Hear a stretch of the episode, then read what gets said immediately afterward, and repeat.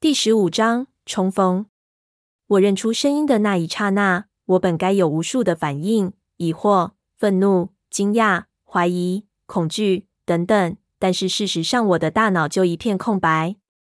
在这里听到他的声音，实在是出乎了我的意料。在我的想法中，闷油瓶现在可能在世界上的任何一个地方，甚至不在这个世界上。但是他万万没有理由出现在这里。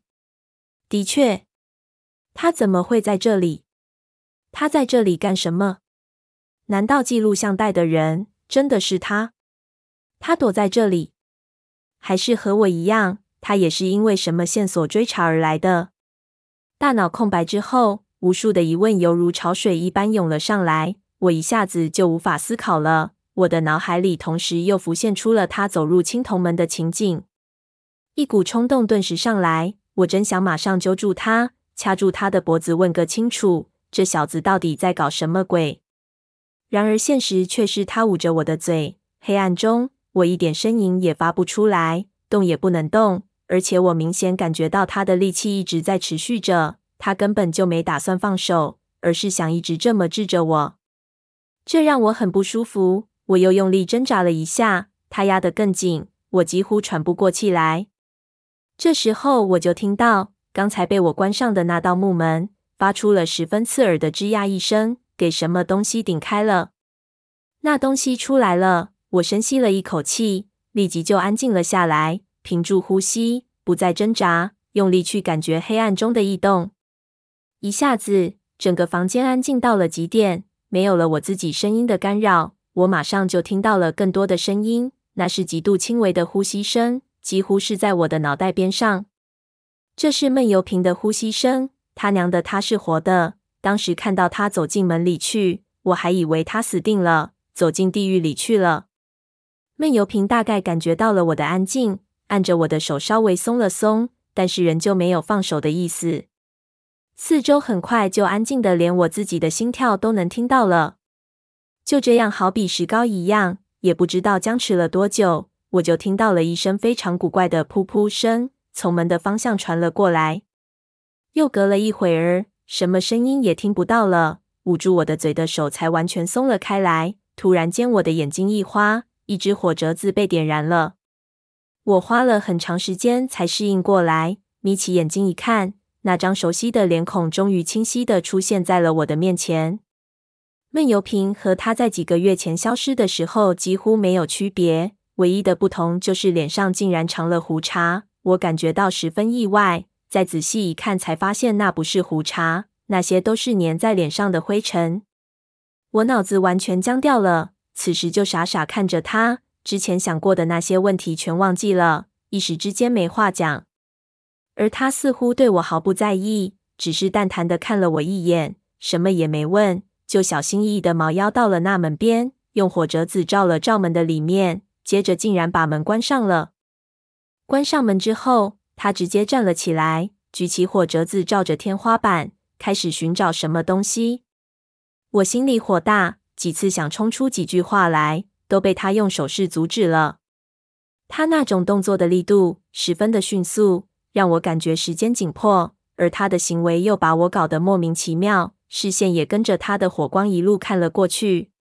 火折子的光线不大，但是在这样的黑暗中，加上自己的联想，很快就能明白这屋子的状况。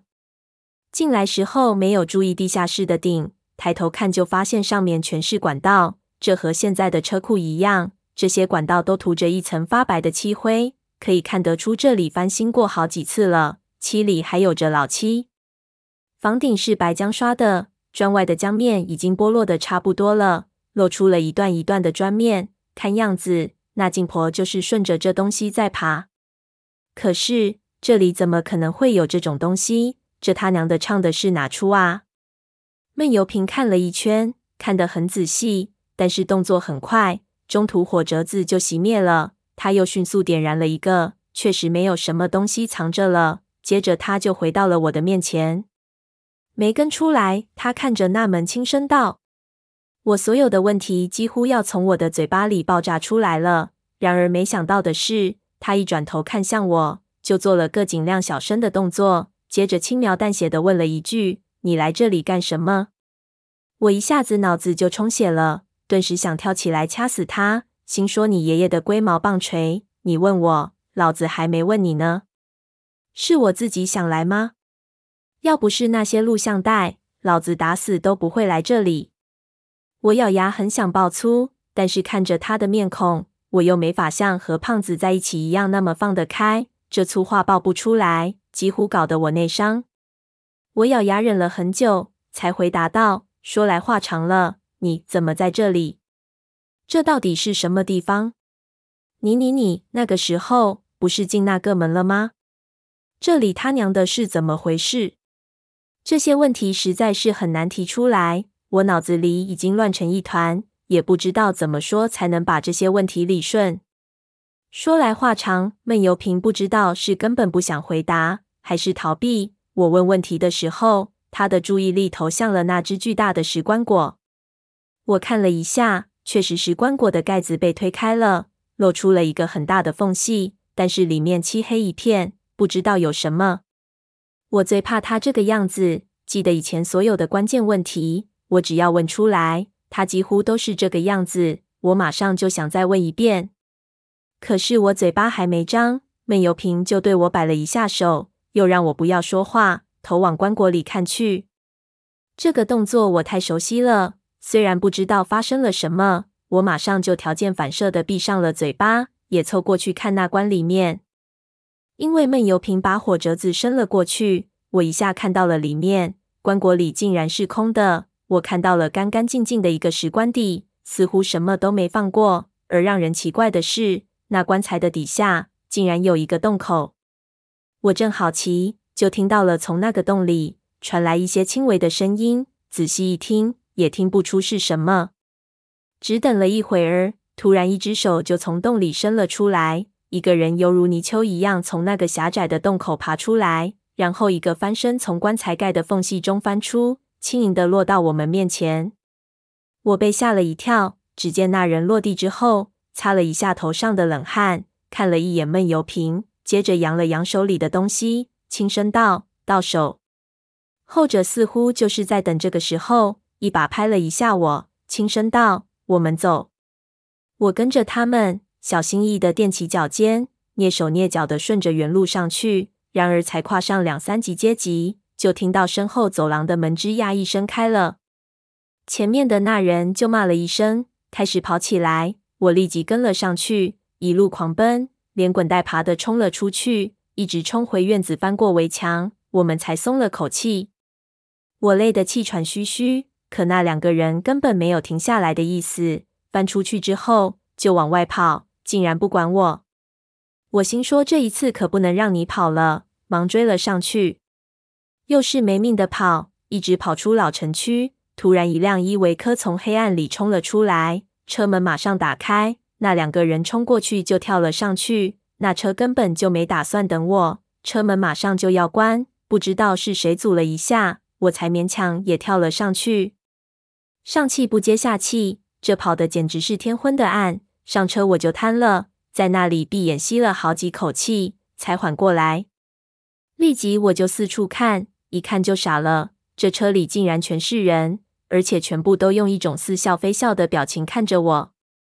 而且最让我想不到的是，很多人我都认识。我一眼就看到了几张特别熟悉的面孔。天，全是从天宫里幸存出来的那一批阿宁的队伍。这帮中外混合的人，我们在吉林一起混了很久。看到我惊讶的表情，其中几个和我混得特别熟悉的人就笑了。一个高加索人用蹩脚的中文对我道：“超级无 （Super Wu），阿宁给我起的外号，有缘千里来相见。”接着我就看到了阿宁的脑袋从一张座椅后面探了出来，非常惊讶的看了我一眼。我看着闷油瓶，又看了看刚才从石棺材里爬出来的人，那是一个戴着墨镜的陌生青年。他们两个人气都没喘，也都看着我。突然我感觉到很乱，问他们道。你们这帮驴蛋，谁能告诉我这究竟是怎么回事？阿宁就道：“这该我问你才对吧？你怎么会在地下室里面？”伊维克一路飞奔，直接驶出了格尔木的市区，一下子就冲进了戈壁。而我在车内，车窗外一片黑暗，对此一无所知。一路上，我和阿宁进行了一次长聊，把两边的事情都说了一下。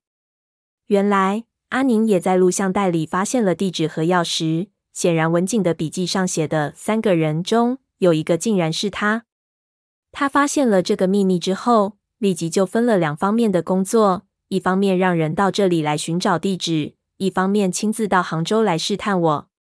他想知道我到底知道不知道这录像带里的情况。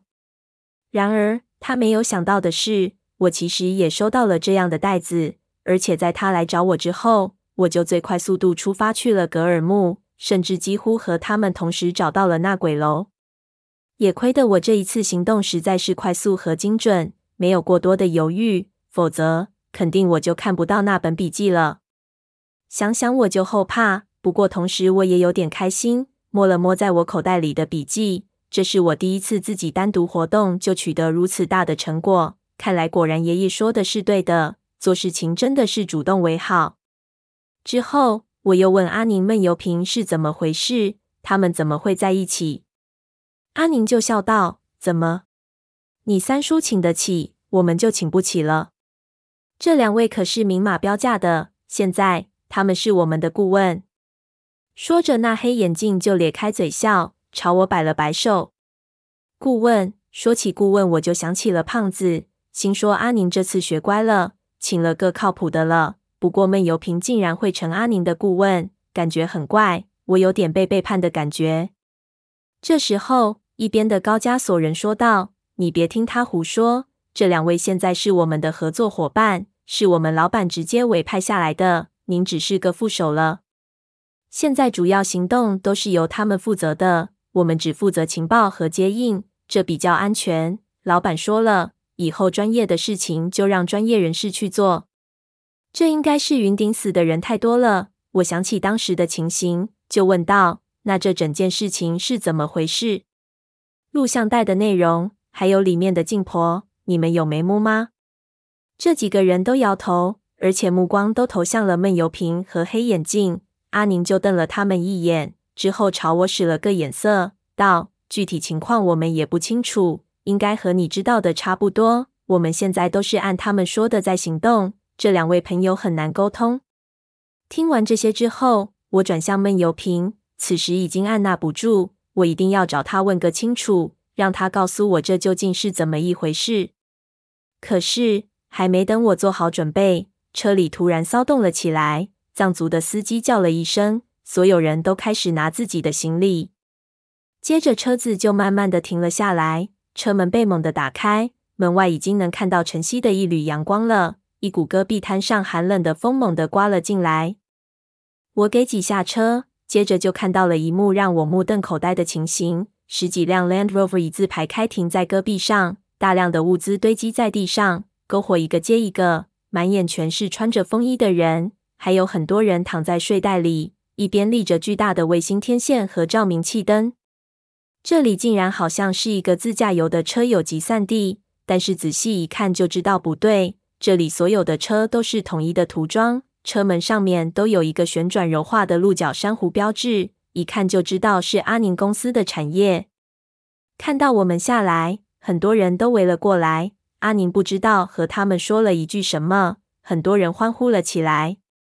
这个场面让我非常惊骇。我抓住一旁在和别人击掌庆贺的高加索人，问他这是干什么。高加索人拍了拍我，朋友。我们要去塔木陀了。